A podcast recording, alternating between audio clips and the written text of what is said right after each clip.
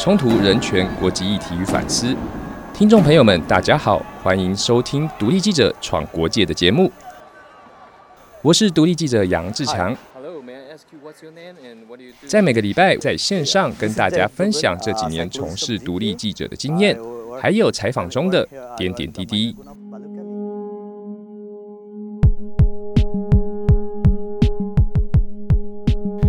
在二零一七年八月的时候，一些在缅甸的朋友传来了很多当时在若开邦发生冲突的照片。那些照片很多其实是不堪入目的，很多像是尸体或是焚烧的房子等等的一些照片。因为在那个时候，罗兴亚人被当地的若开人还有缅甸政府军他们进行了一个大规模的迫害，所以那时候我人在台湾，他传了很多照片给我看。当时我能做的就是在我的键盘上面打上说：“哦，I'm so sorry, this is so bad。”但是我心里其实知道，我的朋友，因为他知道我是记者，他们想要我做的其实不只有这样子而已。然后回到最早，我是怎么样认识罗兴亚人的呢？其实是从二零一六年的时候，那时候我到了泰缅边界去采访克伦族难民，然后在那个地方，因为其实罗兴亚人他会在缅甸各地。到处找地方生存下去，然后有些人当然也会偷渡到泰国或是其他国家，所以我就在那边遇到了一位罗兴亚人，而那位罗兴亚人也开始跟我介绍他的一生，还有他为什么跑到那个地方，还有他的家人还有家族所面对到的一些问题。在那一天里面，我们大概聊了四五个小时，他把他几乎一生都跟我讲，然后最后他也跟我说：“你想要去若开邦吗？我可以帮你介绍。”然后他就。帮我介绍了当边的他的亲人，还有他的朋友。然后那一次也是我第一次到若开邦去看到了这个民族的惨剧，因为那是我第一次接受到罗兴亚人这个故事。然后在二零一七年八月二十五号的时候，那时候在若开邦又爆发了这样子的一个大规模的屠杀跟迫害。所以在那个时候，其实当然除了我之外，台湾也有几个媒体进去，但是我自己知道。我所拥有的资源绝对比他们多，因为我认识那边的人，然后我有去过了。然后如果我去的话，我不是从零开始，因为有人会帮我，所以其实那个时候我知道我自己没有不去的借口，所以我就开始进去。然后再进去之后，其实很多故事都是这样子。刚开始他其实对你来说只是一个他者，但是到了后面，其实到后面他们就变成你的朋友。或者是其实你会有一定程度上的情感上的关联，所以也是因为这个关系，到了后面会一度一再的回去，而且故事连着故事连下去，才发觉到原来罗西亚人这个民族，他不只是在若开邦，他甚至在泰国、马来西亚、孟加拉，甚至在韩国都有他们的足迹。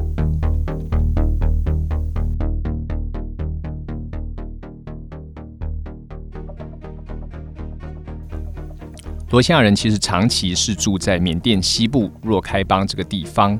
然后他们的语言跟文化呢，其实是跟孟加拉南部的族群比较相近。然后同样的，他们也是信奉伊斯兰教。然后最主要其实是在英国殖民时期，英国在殖民的时候，其实是先从印度，然后再到孟加拉，然后最后才进去缅甸。所以在刚开始的时候。有很多的孟加拉人被英国的殖民者移居到缅甸西部，也就是现在的若开邦这个地方，所以也就因为这样子，在英国殖民时期呢，有大量的罗西亚人被移过去，所以也就一直住到现在。罗西亚人他们就主要的会说自己的家乡呢，就是在若开邦。在当时英国殖民时期呢，其实罗西亚人是。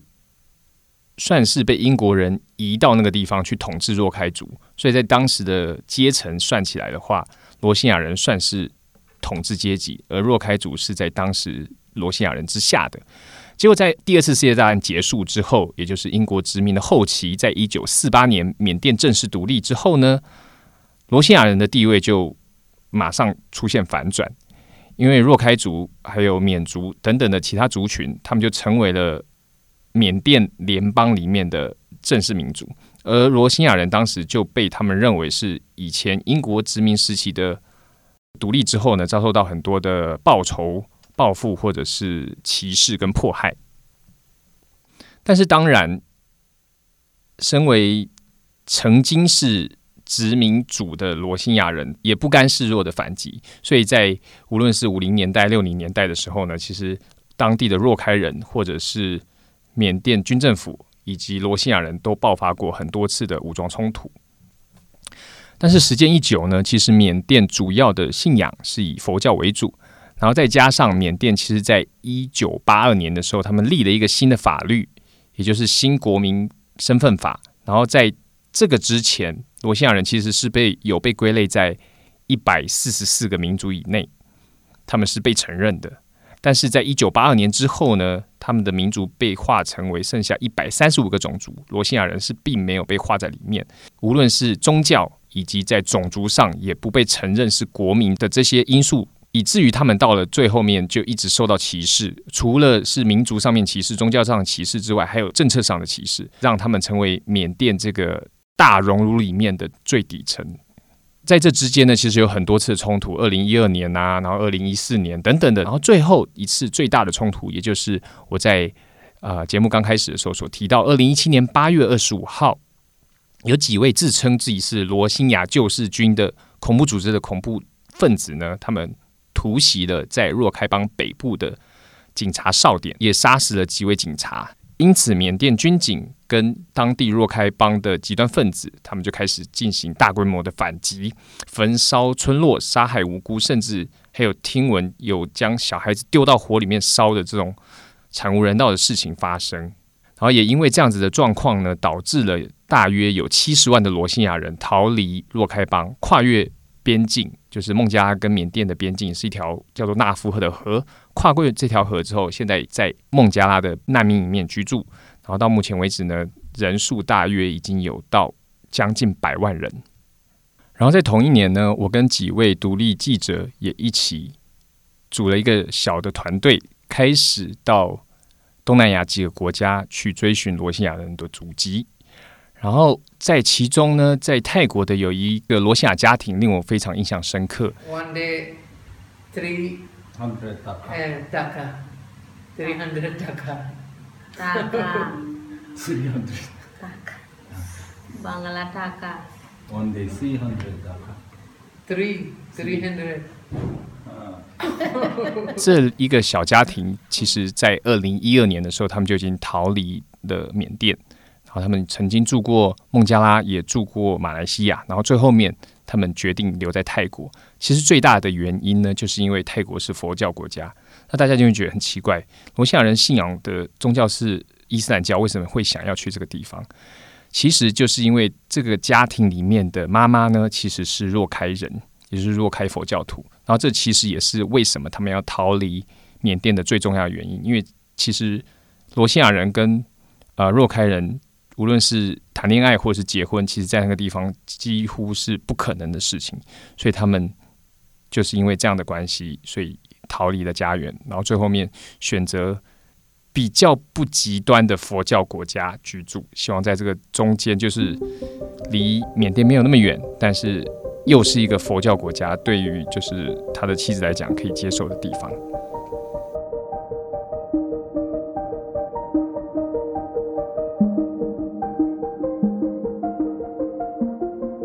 所以他们的生活，其实，在那个地方，除了他们是非法移民之外，他们有很多东西都非常的不方便，像是医疗或者是教育，然后甚至是找工作等等的东西呢，其实。他们是且战且走的。除了泰国之外呢，其实罗兴亚人通常逃出来，第一个选择想要去的国家呢是马来西亚，因为马来西亚其实它在，因为它在东南亚是呃穆斯林国家，然后它的开发程度呢，在东南亚的国家来讲算是还不错的。大家就是口耳相传，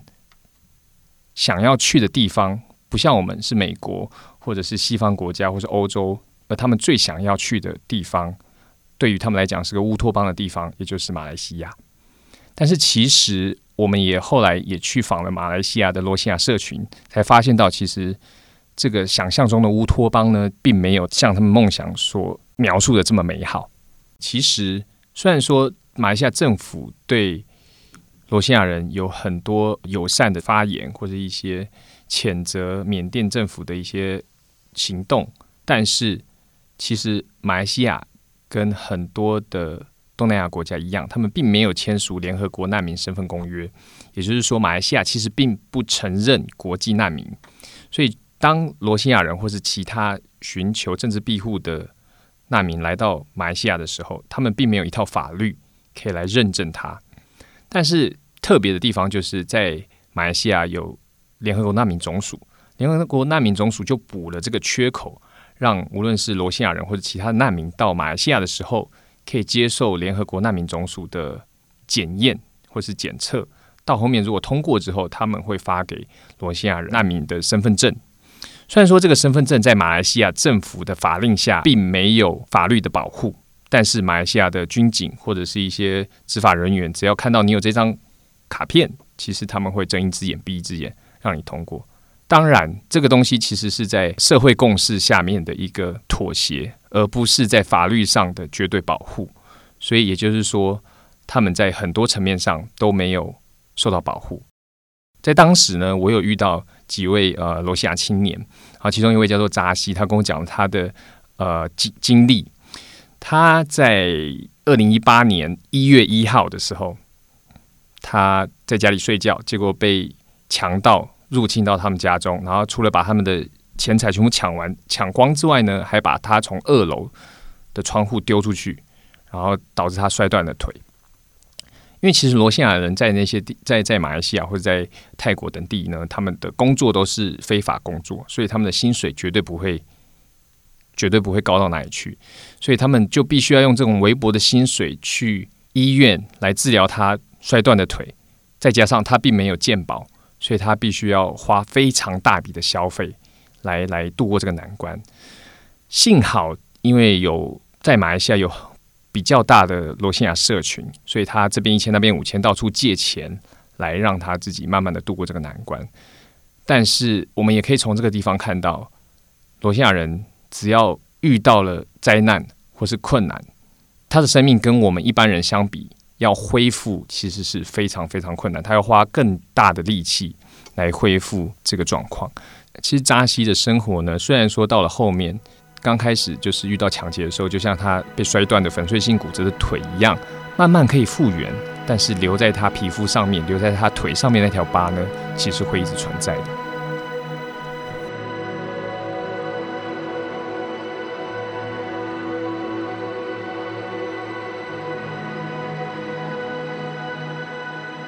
所以到目前为止呢，无论是在马来西亚、泰国或是在孟加拉的罗兴亚人，他们对于回家的路其实并不敢想象，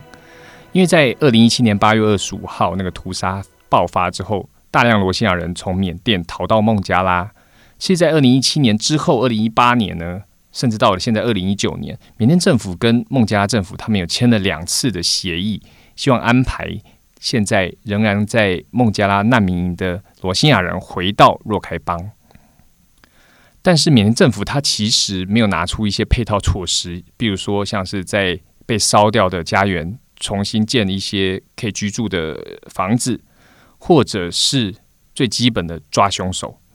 因为那些呃参与这些迫害的军警或者是极端主义的若开族人呢，他们都没有被绳之以法。那这样子讲起来，罗兴亚人怎么可能敢回去？所以这些难民，他们到目前为止仍然待在孟加拉的大型难民营里面，就是眺望着他们可以看到的家乡，但是回不去。所以，其实在我最早有提到，现在在孟加拉难民里面有将近一百万的难民，但是在二零一七年那时候逃过来的时候有七十几万人。那为什么会有到一百万这么多？其实。因为这个议题或者是这个冲突，它并不是最近这几年才发生的，它是从六零年代或者是在殖民时期或是殖民之后的时候就已经有爆发很多次的冲突，所以很多的罗西亚人都从很早的时候就已经逃到无论是孟加拉或者其他国家，甚至我还有听说过有现在年纪已经很大的罗西亚人，他逃了两到三次。举例来说呢，在六零年代的时候，当时的东巴基斯坦，也就是现在我们称为的孟加拉，爆发了独立战争。然后在孟加拉旁边的若开邦呢，罗兴亚人那时候也希望响应这个东巴基斯坦的独立战争，他们也希望成立一个小小的阿拉干王国。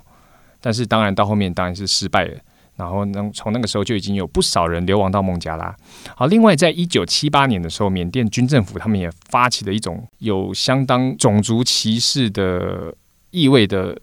军事行动。当然，他们是打着清扫犯罪啊，或者是清扫恐怖分子的这种这种理由来来执行这个行动。这个行动叫做“龙王行动”。而“龙王行动”它除了在啊若开邦之外呢，其实在缅甸其他的边境都有。执行这样的行动，所以从那个时候，一九七八年的时候，也有很多的罗兴亚人因此逃离家园。然后最后在二零一二年的时候，若开邦也爆发了一个相当大的种族冲突，而这个种族冲突呢，其实就是罗兴亚人跟若开人之间的冲突。然后也是从那一次二零一二年之后，罗兴亚人就被圈在难民营里面，不再是可以跟。一般的呃若开人比邻而居，因为其实，在二零一二年之前呢，他们虽然说被歧视，但是他们是还是有迁徙的自由。二零一二年之后呢，他们连这种自由也被剥夺了。所以，也就是因为这数十年的冲突，才会导致现在在孟加拉边境的难民人口暴涨，到现在这个难民有世界上最多人数的难民营这个称号，然后造成。这样的惨况呢，当然不是一时三刻所造成的。我自己在外面分享的时候，最常被问到的一个问题就是说：那现在的翁山书记得过诺贝尔和平奖的翁山书记，他怎么样看这个问题呢？西方媒体的批评他是有道理的吗？但是这个问题其实当然不是罗兴亚人的议题或者若开人的议题一样，你可以一下就把它解释的。它其实有很多的小小的症结点要去看。第一个，其实，在早期，也就是军政府时期呢，因为西方媒体或者是西方政府，他们希望扶持一个标杆来对抗当时的军政府。然后，翁山书记他那个时候在英国读书，然后她的丈夫是英国的外交官，然后再加上他的爸爸翁山将军呢是缅甸的国父。也因为翁山书记有这样的背景呢，所以西方政府还有国家或者是其他的一些媒体。他们就盲目的来推崇翁山书记，甚甚至在一九九一年的时候，他这个诺贝尔和平奖的得主也给了翁山书记。然后这些媒体的宣传，然后再加上翁山书记他坚毅不屈的形象，让翁山书记跟他其他的一些民主斗士所组织的政党，也就是全国民主联盟，在二零一五年大选的时候大获全胜，几乎横扫了缅甸多数的。席次，然后这也让翁山书记的政党成功变成了执政党。所以在刚开始的时候，大家都欢欣鼓舞的觉得，哦，缅甸终于民主化了，他们终于踏上民主的第一步。但是没想到，在二零一七年八月二十五号的时候，这个罗兴亚人的屠杀事件爆发，而这个宣称自己是民主斗士或者是人权政府的翁山书记呢？对这样子的事情，其实是置若罔闻，并没有做出太大的动作，所以这样子的一些让他的政府在国际上的形象大打折扣。最近我自己在缅甸采访有关于罗兴亚人的事情，或者是言论自由的事情的时候呢，多数的缅甸人民呢，其实还是支持翁山书记的。他们我最常听到的几句话就是：“哦，你应该要给翁山书记多一点时间，他才上台几年，他没有那么快可以改变他们，或者是他被军政府绑手绑脚，很多事情他其实没有办法决定。”等等言论，其实他们讲的也不是没有道理。举例来说，翁山书记的